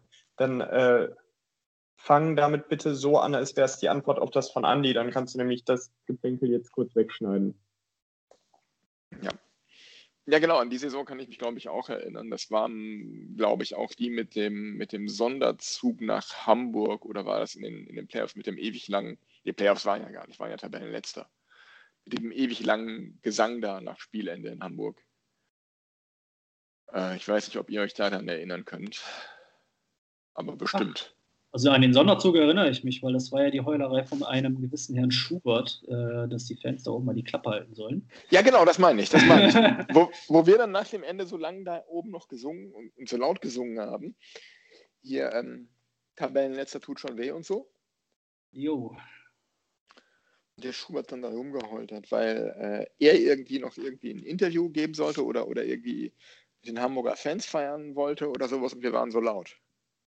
Richtig, das war, das war auch super. Übrigens äh, äh ist er dem einen oder anderen Altbier auch nicht sehr vergönnt, der Kerl. Also auch sehr sympathischer Schubert, auch wenn er da Mimimi-Anfall hatte vom Allerfeinsten. Gut. Ähm, Jetzt mal die Frage in die Runde. Wir haben jetzt schon die ein oder andere Minute für unsere Freunde und Zuhörer geschaffen. Milan, hast du noch ein Thema, was du heute anbringen möchtest? Nein. Ich glaube nicht. Andi, wie sieht es bei dir aus? Bist du alles losgeworden, was du loswerden wolltest? Ja, ich denke äh, auch sehr ausführlich. Ähm, die Leute, die mich persönlich kennen, wissen, dass ich dann noch gerne mal sehr ausführlich werden kann. Ich denke mal, das hat die ein oder andere Beauty auch noch mal kurz äh, gesprengt. Ähm, aber ähm, ich muss mich bei euch beiden für die Einladung echt äh, bedanken. Ähm, es hat sehr viel Spaß gemacht. Ähm, ich denke, das war auch ähm, sehr informativ, auch für die Leute, die ähm, die eine oder andere Frage zu dem Amt hatten. Aber sollte ähm, dahingehend noch mal was äh, aufkommen oder wenn die Zuhörer noch mal Fragen äh, in unsere Richtung haben, kontaktiert uns gerne, äh, jetzt mache ich mal kurz ein bisschen Eigenwerbung, äh, auf äh, Facebook, Fanbeauftragte Düsseldorfer EG, kurz suchen. Ähm, neuerdings haben wir auch einen Twitter-Auftritt oder ähm, über die DEG-Webseite unter den Reiter Fans haben wir auch ein Untermenü Fanbeauftragten und da ist auch eine E-Mail-Adresse hinterlegt von uns. Kontaktiert uns gerne, wir ähm, beantworten gerne alles, was möglich ist und äh, sind natürlich gerne, äh, ich würde jetzt nicht sagen jederzeit für euch da, weil äh, irgendwann müssen wir auch mal schlafen, aber wir haben gerne das ein oder andere offene Ohr für euch. Und wie gesagt, vielen Dank für die Einladung und sehr viel Spaß gemacht. Sehr gerne, schön, dass du dabei warst. Da der andere die, die Sendung heute auch eröffnet hat, überlasse ich ihm dann auch die letzten Worte und mache dann hier noch so ein bisschen das Housekeeping. Ihr könnt uns gerne folgen auf Facebook, Trash Talk, der DEG Podcast, auf Twitter und Instagram unter trashtalk.deg zusammengeschrieben und alles klein. Ähm, ihr dürft uns gerne Bewertungen dalassen bei Apple Podcasts, bei Spotify, bei Soundcloud. Ähm, und ihr könnt uns natürlich auch E-Mails schreiben an hallo at trashtalk-podcast.de.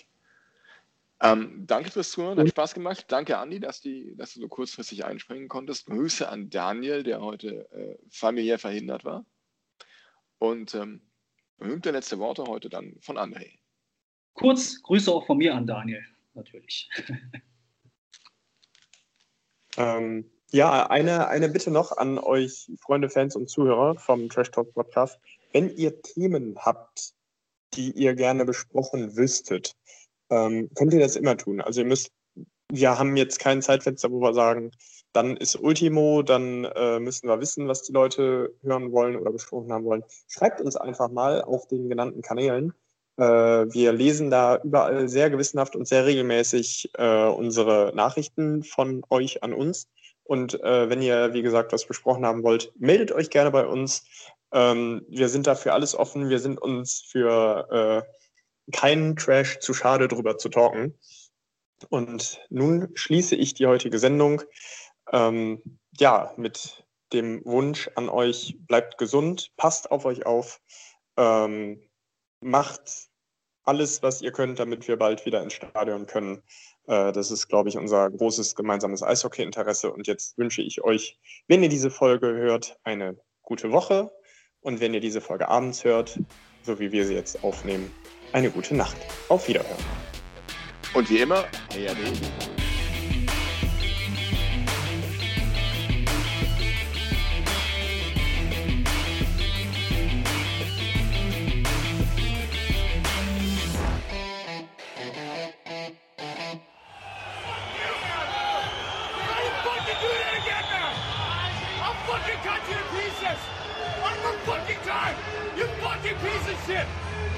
fucking